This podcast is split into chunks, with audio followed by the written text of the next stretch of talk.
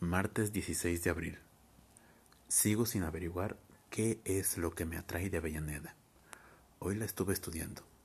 Se mueve bien. Se recoge armoniosamente el pelo. Sobre las mejillas tiene una leve pelusa, como de durazno. ¿Qué hará con el novio?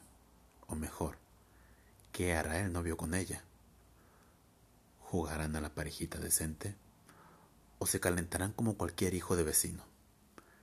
Pregunta clave para un servidor. ¿Envidia?